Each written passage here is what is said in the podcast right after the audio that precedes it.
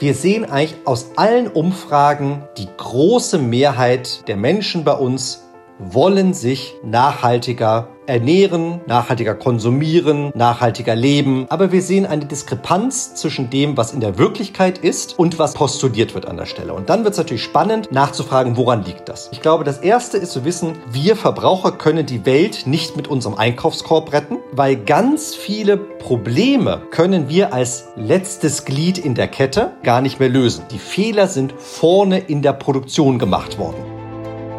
Herzlich willkommen bei Let's Talk Change in unserer Podcast-Reihe diskutieren wir mit relevanten Entscheidungsträgern, inspirierenden Innovatoren und spannenden Visionären, welche Rolle Technologien, Geschäftsinnovationen, Politik und Medien für den Wandel der Wirtschaft und Gesellschaft in Richtung Nachhaltigkeit haben. Mein Name ist David Wortmann.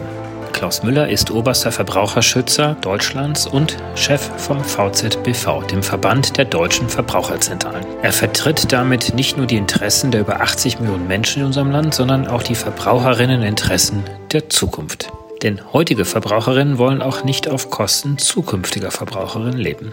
Reicht aber eine vollständige Informationstransparenz, damit die Verbraucherinnen aus freien Stücken Konsumentscheidungen fällen, die unser Ökosystem nicht weiter belasten, oder ist doch die Politik gefragt, klare Regeln für nachhaltigen Konsum aufzustellen? Über diese und weitere Fragen diskutiere ich jetzt mit Klaus Müller. Viel Spaß bei unserem Gespräch und vergesst bitte nicht, unseren Podcast zu abonnieren. Lieber Herr Müller, ganz, ganz herzlichen Dank, dass Sie auch dabei sind in unserer Reihe Let's Talk Change. Sie haben ja eine sehr besondere Position. Sie sind nämlich oberster Verbraucherschützer Deutschlands.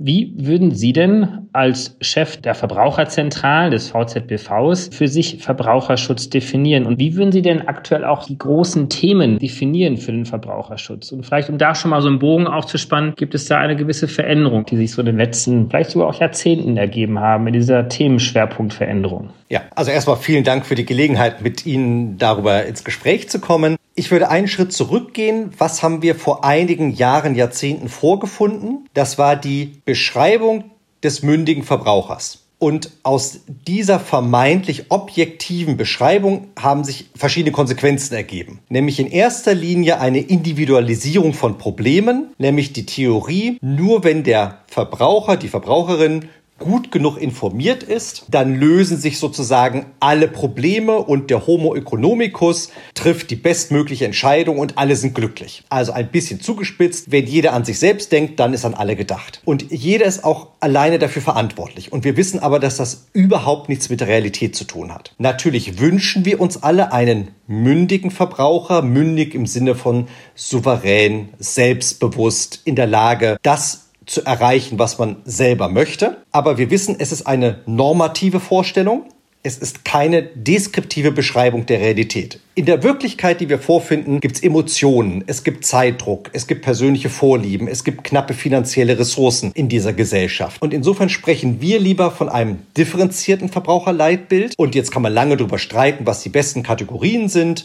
Wir nehmen den verantwortungsbewussten Verbraucher, der möchte gerne Pionier sein, der möchte vieles richtig machen. Wir reden vom vertrauenden Verbraucher, der hat gar nicht so sehr die Zeit für alles, der möchte, dass Dinge funktionieren, dass er sich auf etwas verlassen kann. Und wir reden vom verletzlichen Verbraucher. Das sind Menschen, die nicht nur in finanzieller Hinsicht, das können auch gesundheitliche Gründe sein, der hat eine geringe Fallhöhe, der kann sich nicht viel leisten im weitesten Sinne des Wortes. Und mit dieser deskriptiven Beschreibung kommen wir viel mehr zurecht. Dann unterscheidet sie sich auch nochmal von Markt zu Markt. Was sich verändert hat, ich sag mal in den letzten 30 Jahren, ist, die Entscheidungsvielfalt hat sich potenziert. Also ich erinnere mich doch an meine Jugend, da gab es das Wählscheibentelefon der Deutschen Bundespost, es gab eine Krankenversicherung fürs Leben, das Internet war noch nicht erfunden, man hat eingekauft im Warenhaus in der Innenstadt, es gab keine Fernbusse, sondern die Deutsche Bundesbahn. Und das war es sozusagen an Entscheidungsfreude schon. Und in den letzten Jahren haben politische Regulierungen, Deregulierungen, technische Innovation eine Vielfalt ausgelöst, die ist einerseits fantastisch, sie führt aber dazu, dass ich vielleicht als junger Mensch im digitalen Markt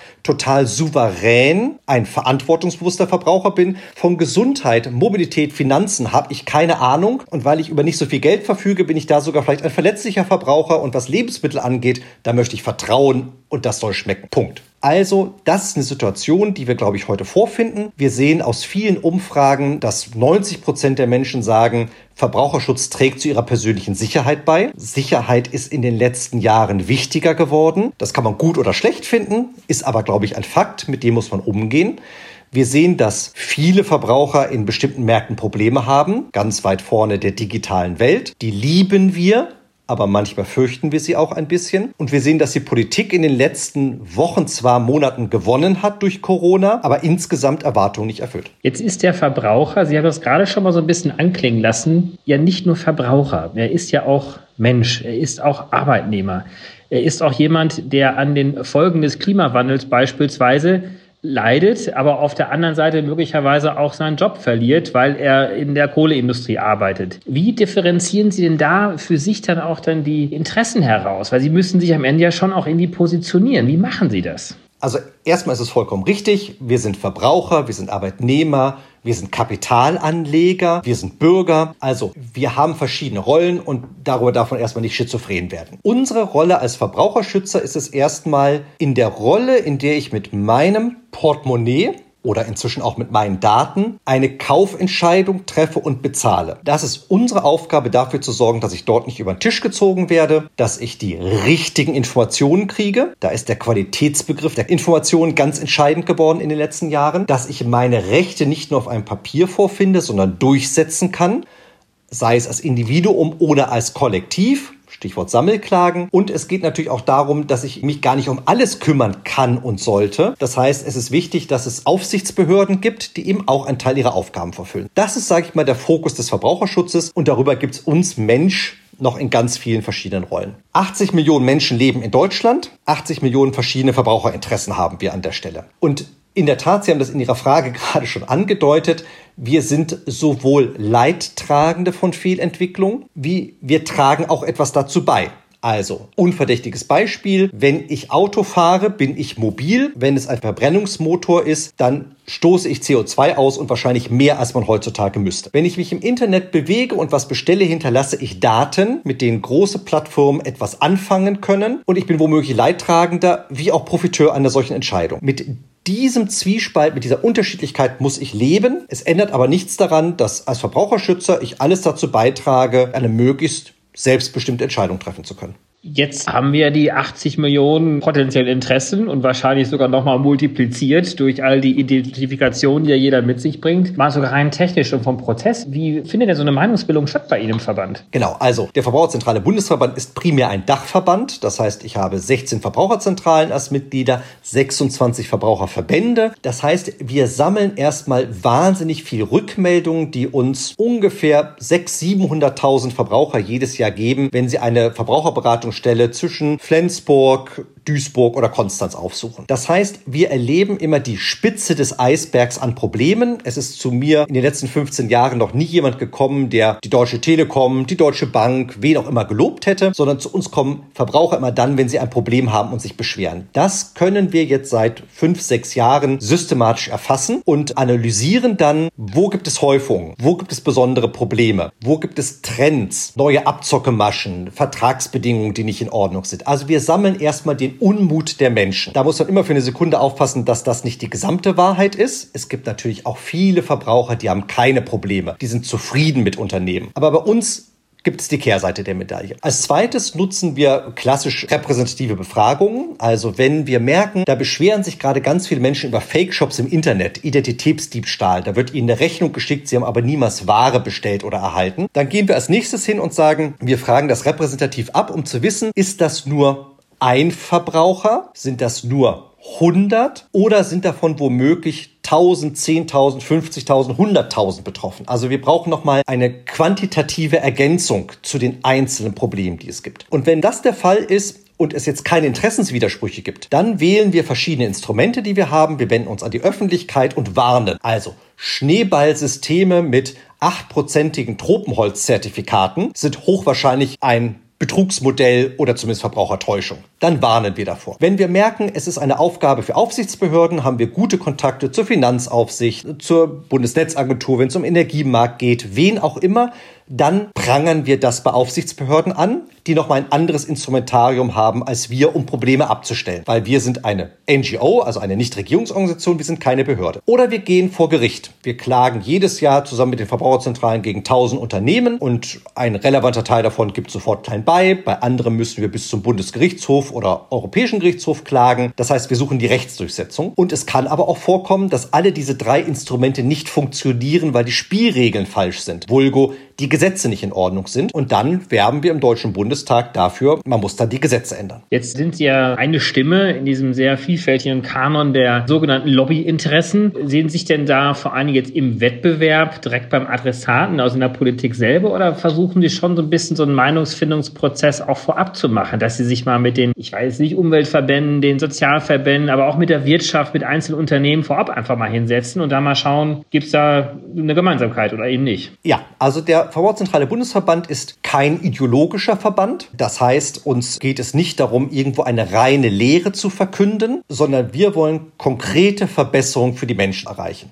Das heißt, im Zweifelsfall ist uns ganz häufig der Spatz in der Hand lieber als die Taube auf dem Dach. Es gibt andere Verbände, die haben andere Aufgaben. Deren Kernjob ist es vor allem, Probleme anzuprangern, zu benennen und, sage ich mal, eine umfassende Lösung einzufordern. Das ist gut. Das respektiere ich, das schätze ich total wert. Wir werden daran gemessen, ob wir das Alltagsleben der Menschen sicherer machen, bezahlbarer, ihre Entscheidungsfreiheit vergrößern oder vielleicht sogar auch nachhaltiger heutzutage machen. Und dazu gehört tatsächlich, dass wir mit vielen Verbraucherinnen und Verbrauchern reden, wenn sie unsere Beratungseinrichtung aufsuchen. Das bedeutet, dass wir tatsächlich mit den Landfrauen über gesunde Ernährung reden, wie mit dem Deutschen Mieterbund über bezahlbare Stromkosten. Das bedeutet aber auch, dass wir mit dem Bankenverband darüber reden, ob eigentlich der Zugang von Dritten zu Daten unserer Konten im Interesse der Bankkunden und der Banken ist. Und es gehört auch dazu, dass wir mit Bitkom, dem Digitalverband, darüber reden, ob eigentlich eine Algorithmenkontrolle genauso gut wäre wie der TÜV als Markenzeichen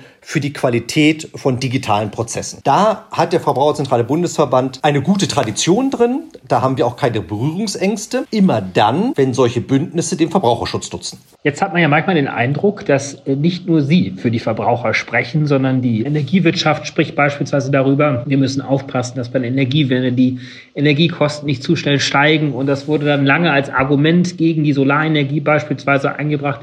Fühlen Sie sich da manchmal instrumentalisiert, beziehungsweise wehren Sie sich da manchmal auch gegenüber dieser Vereinnahmung? Natürlich. Mein Lieblingsbeispiel sind die großen Vergleichs- und Vermittlungsportale. Also, wir alle kennen Verivox, wir alle kennen Check24 und ganz lange sind die sogar als Verbraucherschützer tituliert worden. Dann waren sie Verbraucherportale und ich glaube, inzwischen hat sich rumgesprochen, sie sind wirklich hilfreiche Vergleichsportale und sie verkaufen Produkte oder Dienstleistungen an der Stelle, was total legitim ist. Aber Verbraucherschutzinteressen vertreten diese tollen Akteure definitiv nicht sondern sie wollen etwas verkaufen. Sie sollen Gewinn machen an der Stelle. Ja, und genauso versuchen natürlich Banken, sich als Schützer von Bankkunden zu präsentieren. Die Energiekonzerne haben Sie gerade schon erwähnt. Und ich bin auch sicher, dass der VDA eigentlich nur das Beste für Autofahrer möchte an der Stelle. Ich finde, damit muss man sportlich und total gelassen umgehen. Wir sind ein freies Land. Da darf sich jeder zum Verbraucherschützer nennen, der das gerne möchte. Es ist auch kein geschützter Begriff. Also anders als Rechtsanwalt, wo Sie schon studiert haben sollten, wenn Sie das auf Ihre Visitenkarte schreiben. Verbraucherschützer kann jeder weniger werden. Ich glaube tatsächlich, dass sowohl die Menschen wie auch interessierte Medien und auch die Politik sehr gut unterscheiden kann, wer spricht aus welchem Interesse. Richtig ist, dass es natürlich schwierig wird, wenn es Interessensgegensätze gibt. Und wenn ich die Bevölkerung frage, wenn wir die Verbraucher frage, dann gibt es viele Menschen, die sagen, Energie soll nachhaltiger sein. Wir möchten mehr erneuerbare Energien. Und ich habe natürlich genauso viele Menschen, die sagen, Energie muss bezahlbar sein. Und dann komme ich natürlich zu den wirklich spannenden Fragen, nämlich wenn es innerhalb der Verbraucherschaft Gesellschaft Interessensgegensätze oder Widersprüche gibt. Und dann beginnt auch für uns ein etwas schwieriger Job tatsächlich, das gegeneinander abzuwägen. In meiner Satzung steht drin, der Verbraucherzentrale Bundesverband ist auch einer nachhaltigen Entwicklung verpflichtet. Das heißt, für uns ist nicht das Credo, alles muss immer nur am billigsten sein, das Entscheidende. Es muss seinen Preis wert sein. Darum sind wir immer für preiswerte Produkte und Dienstleistungen, wohl wissend, dass ich zum Beispiel in der Landwirtschaftspolitik, um ein konkretes Beispiel zu nehmen, da zahle ich Euro und Cent für die Lebensmittel, die ich kaufe. Ich zahle aber auch zum Beispiel für die Nebenkosten ökonomisch sprechen von externen Effekten, also die Trinkwasserbelastung, die aus Gülle oder Pestiziden entsteht, die zahle ich auch als Verbraucher. Ich zahle sie aber nicht zum Beispiel am Fleischpreis, sondern mit meinen Abwasser- oder Trinkwassergebühren. Ist das eigentlich in Ordnung? Da würde ich sagen, nein, das ist zum Beispiel nicht in Ordnung. Und insofern können wir manchmal auch Widersprüche in der Verbraucherschaft auflösen, indem wir dafür sorgen, dass die Preise auch die wirkliche Wahrheit sagen. Das gilt für Landwirtschaft, das gilt für Energieerzeugung, für Mobilität und manches andere mehr. Die Frage ist ja auch nicht nur, welche vollständigen Preise wir heute zu zahlen haben, sondern welche Preise haben auch nachfolgende Generationen zu zahlen. Insofern können Sie sich ja auch als Verbraucherschützer der Zukunft positionieren. Ich bin immer ein bisschen vorsichtig, wenn sozusagen die dicken Etiketten sind, die man sich so anpappt. Aber Sie haben vollkommen recht. Wir sehen, dass es in der Verbraucherschaft natürlich auch unterschiedliche Bedürfnisse, Fragen, Interessen über Generationen hinweg geht. Das erleben wir ganz profan bei der Verbraucherberatung. Ich habe noch keinen 20-Jährigen gefunden, der mit uns über energetische Gebäudesanierung reden wollte oder ein barrierefreies Badezimmer.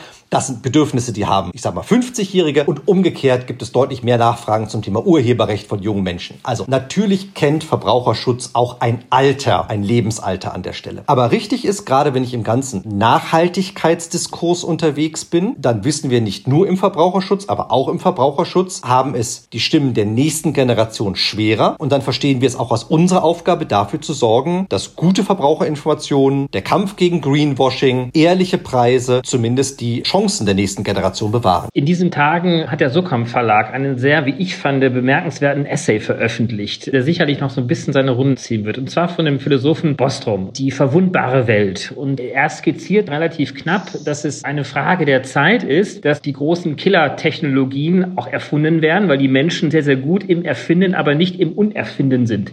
Jetzt könnte man natürlich auch die These aufstellen und sagen, wahrscheinlich ist schon die ein oder andere Technologie in diese Richtung auch schon erfunden worden. Wenn wir jetzt mal auch an die Treibhausgas imitierenden Technologien denken. Jetzt wird natürlich da so ein kleiner Widerspruch aufgemacht, weil auf der einen Seite will man das natürlich verhindern, aber man kann es ja dann nur dann verhindern, wenn man quasi vollständige Kontrolle auch hat über die Dinge, die erfunden werden oder nicht erfunden werden sollten auf der technologischen Seite. Der Widerspruch besteht wahrscheinlich darin, dass auf der einen Seite wir natürlich sowas verhindern wollen und auf der anderen Seite wir durch diese Kontrolle wahrscheinlich einen sehr großen Einschnitt auch in die Privatsphäre dann akzeptieren müssten. Wie gehen Sie mit solchen Konfliktthemen um?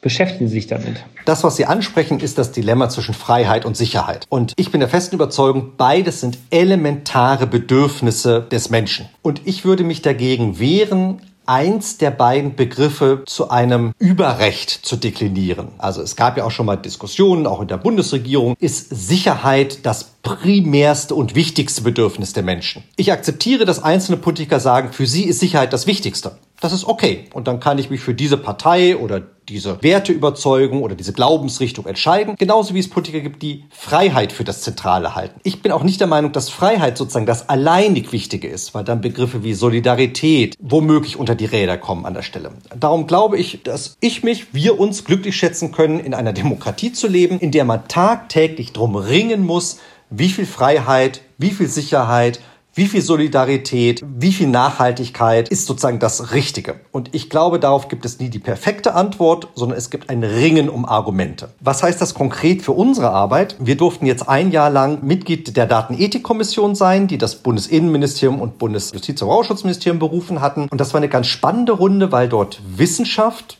Datenschutz, Verbraucherschutz, aber auch der Bund der deutschen Industrie, der BDI zusammensaßen und geguckt haben, kann man sich den Herausforderungen der digitalen Welt eigentlich mal systematisch nähern. So, und wir haben das sehr konkret zugespitzt anhand der Algorithmen getan. Also, künstliche Intelligenz ist dann immer so ein schönes Schlagwort an der Stelle, aber kann es eine Programmierung für Computersysteme geben, die im Prinzip selbstständig entscheiden? Da sind wir bei ihren Killer-Applikationen, weil ein Thema, über das wir uns sehr schnell einig waren, nämlich im Sinne eines klaren Verbots, wären automatisierte Tötungsmaschinen Suchmaschinen. Also ich befähige eine Drohne, einen Menschen automatisiert zu töten und es gibt kein Gericht, kein gar nichts, was dort irgendwie einen Einfluss drauf haben sollte. Dass das nicht moralisch, ethisch akzeptabel ist, war für uns eine 16 zu 0 Entscheidung. Schwieriger wird es, wenn es nicht ganz so eindeutige Geschichten sind. Also wir haben lange über autonomes Fahren gesprochen. Wir haben über die Frage von Selektionskomponenten im Vorfeld von Bewerbungen gesprochen, weil viele Unternehmen bekommen so viele Bewerbungen, das wollen sie nicht mehr von Menschen sortieren lassen. Übrigens auch bei menschlichen Entscheidungen kann man ja nicht nur glücklich sein. Es gibt auch Menschen Menschen mit derben Vorurteilen. Die sortieren alles aus, was nicht den richtigen Vornamen hat oder was ein anderes Geburtsdatum hat. Also es ist ja nicht so, dass menschliche Entscheidungen fehlerfrei wären, aber algorithmische sind es auch nicht. Und wir haben lange darüber diskutiert, wie kann eigentlich eine Algorithmenkontrolle ausgestattet sein, sodass immer noch Staat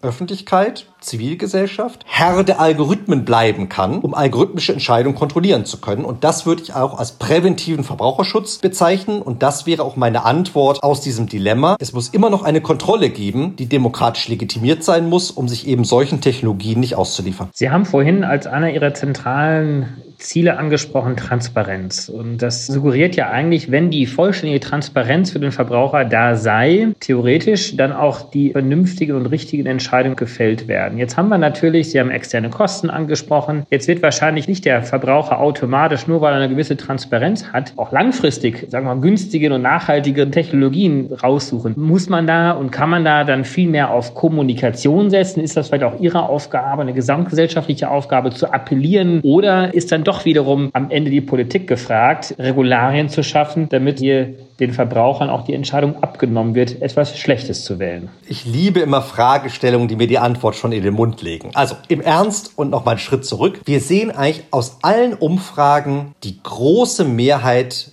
der Menschen bei uns wollen sich nachhaltiger ernähren, nachhaltiger konsumieren, nachhaltiger leben. Das ist der Wunsch der Menschen. Aber wir sehen eine Diskrepanz zwischen dem, was in der Wirklichkeit ist und was sozusagen postuliert wird an der Stelle. Und dann wird es natürlich spannend nachzufragen, woran liegt das? Ich glaube, das Erste ist erstmal zu wissen, wir Verbraucher können die Welt nicht mit unserem Einkaufskorb retten, weil ganz viele Probleme können wir als letztes Glied in der Kette als Verbraucher und Verbraucher, die im Supermarkt oder im Internet eine Einkaufsentscheidung treffen, die können wir gar nicht mehr lösen, weil die Fehler sind vorne in der Produktion gemacht worden. Vom Rohstoff über die Weiterverarbeitung, inklusive Arbeitsbedingungen übrigens, bis hin zu sozusagen der Produktion des Ganzen. Und wir kennen auch aus der Ökonomie den Unterschied zwischen Prozess- und Produktqualitäten. Also, wenn Ihnen das Brötchen, was Sie morgens beim Bäcker gekauft haben, nicht mehr schmeckt, weil das zu trocken oder zu pampig oder zu sonst was war, dann können Sie die Produktqualität sofort erkennen und Sie treffen eine Entscheidung. Entweder Sie kaufen dieses Brötchen nicht mehr oder Sie kaufen bei diesem Bäcker nicht mehr oder Sie essen morgens lieber Müsli. Das heißt, Produktqualitäten kann ich manchmal noch erkennen. Prozessqualitäten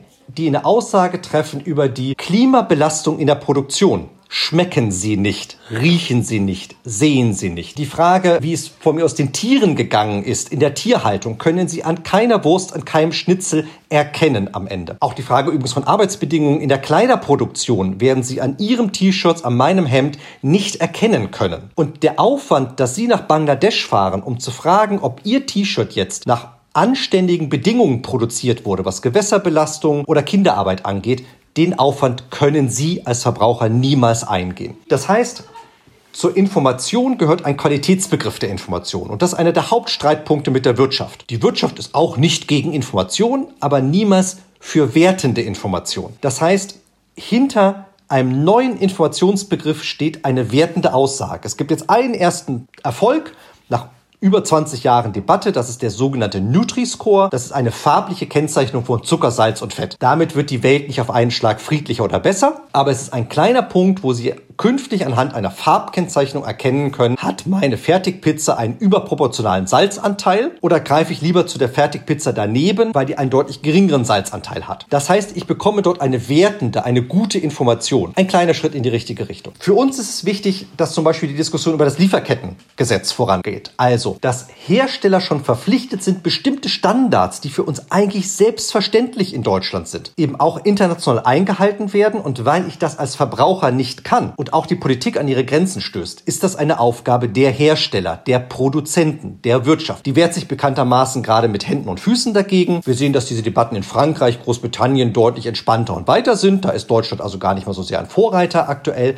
Aber es geht darum, dass Politik klare Rahmenbedingungen formuliert, die mir meine Entscheidungen überhaupt erst ermöglichen, diese sie mir vielleicht auch leichter machen, weil sie dafür sorgt, dass ein nachhaltiges Angebot überhaupt verfügbar ist und über die Internalisierung externer Kosten auch dazu führen, dass ich Verantwortung für meine Entscheidung treffe, weil ich tatsächlich für die Kosten bezahle, die mein Konsum in dem Moment verursachen. Und ich bin da tatsächlich pro Freiheit, wenn ich viel Fleisch essen möchte. Das ist vielleicht nicht immer gesund, das zu tun, aber wir sind freie Menschen, dazu gehört auch eine gewisse Form der Unvernunft, dann sollte ich zumindest wissen, was ich da tue. Ich sollte wissen, wie es den Tieren gegangen ist. Ich sollte mich von dieser Entscheidung nicht drücken können, das zu wissen. Und ich sollte auch den Preis zahlen, den die Produktion dieses Stück Fleisches tatsächlich verursacht hat. Das finde ich ist nur fair. Jetzt gibt es ja durchaus Tatbestände, wo jetzt nicht der Einzelne die Konsequenzen zu tragen hat, also zur eigenen Gesundheit beispielsweise, wenn ich jetzt zu viel Fleisch essen sollte oder so etwas in der Art, sondern wir sprechen von Themen wie dem Klimawandel, Verlust der Biodiversität, Verlust von Süßwasser, Verlust von Biomasse, Landmassen und so weiter und so fort. Also die planetarischen Grenzen, die wir eigentlich nicht überschreiten sollten, um unsere Zivilisation nicht zu gefährden. Das tun wir allerdings gerade. Also in vielen Parametern sehen wir, dass diese planetarischen Grenzen überschritten werden oder kurz davor sind, überschritten zu werden. Und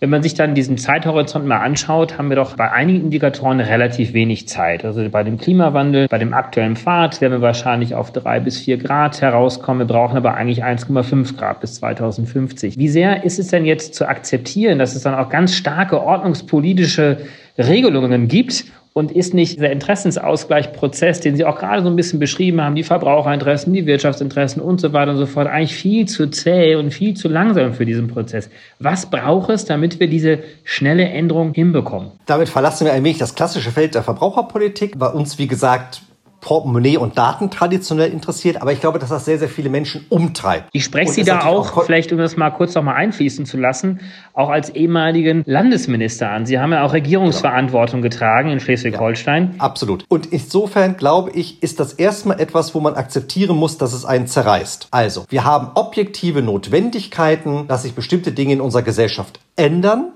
Und zwar deshalb, weil, ich sag mal, eben das Klima nicht auf uns wartet. Und die erste Aufgabe ist tatsächlich eine aufklärerische. Da sind wir schon sehr, sehr weit gekommen. In Deutschland, Europa, wir sehen, dass es zum Beispiel in den USA noch lange nicht so ist. Ich glaube, wir spüren alle mit den Wetter- und Klimaveränderungen, dass etwas im Gange ist. Und ich glaube, genügend Menschen haben inzwischen verstanden, dass wenn wir uns immer weiter diesen Klimaveränderungen nähern, es ihr Leben negativ beeinflusst.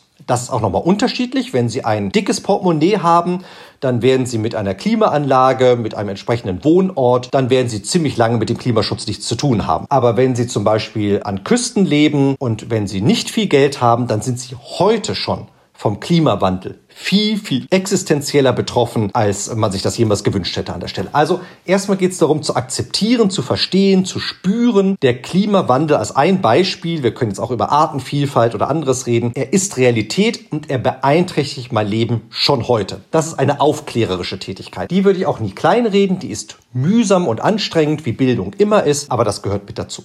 Das zweite ist es, glaube ich, den Menschen sehr, sehr deutlich darzulegen, es gibt immer Alternativen. Also diese Alternativlosigkeit, die manchmal parteiübergreifend suggeriert wird, die ist schlecht.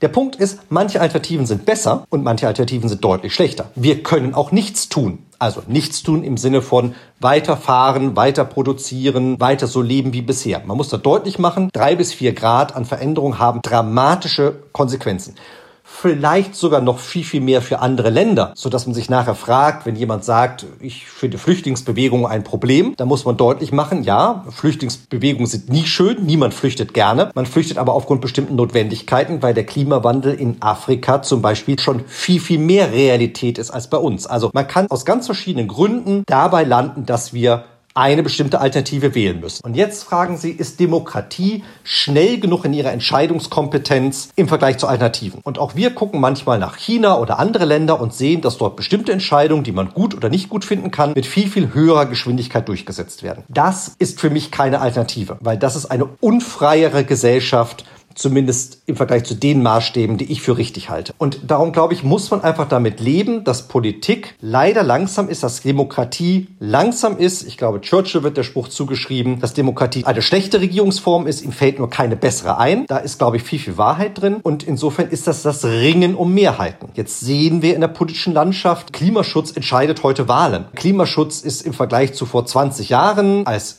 ich politische Verantwortung in Schleswig-Holstein getragen habe, auf einer ganz, ganz anderen Dimension angekommen. Und ich lande letztendlich dabei, dass ich immer noch hoffe, dass Menschen zuhören, dass Menschen an Argumente glauben, sei es aus egoistischen oder altruistischen Motiven und dass sie deshalb verstehen, dass unser heutiges Leben so gravierende Nebenwirkungen hat für uns und für andere, dass es einfach nicht zukunftsfähig ist. Dass politische Entscheidungen schnell funktionieren können, dafür braucht man ja eigentlich auch nicht nur nach China zu schauen. Also wenn wir uns das aktuelle Jahr mal anschauen, also die schnellen und sehr rigorosen Maßnahmen im Rahmen der Pandemie, man denke aber auch an die Finanzkrise 2008, 2009, da fallen uns sicherlich noch ein paar andere Events auch ein. Also die Demokratie kann ja auch, wenn sie will total. Mein Beispiel ist immer noch, ich glaube, es ist immer noch das schnellste Gesetzgebungsverfahren, was der Deutsche Bundestag je gesehen hat. Das war die BSE-Krise, also 2001. Wir wussten nicht genau, was ist das mit dem Rinderwahnsinn? Wie ist das ansteckend? Und der Deutsche Bundestag hat damals das Verbot der Verfütterung von tierischen Materialien an vegan lebende Tiere. Ich glaube, es waren drei Tage und das Gesetz war fertig, beschlossen, verkündet und in Kraft gesetzt. Sie haben recht, es kann auch schnell gehen. Das heißt, ja, Demokratie, wenn sie will, wenn die Mehrheiten stehen, ist auch in der der Lage, sehr, sehr dramatische Konsequenzen zu ziehen.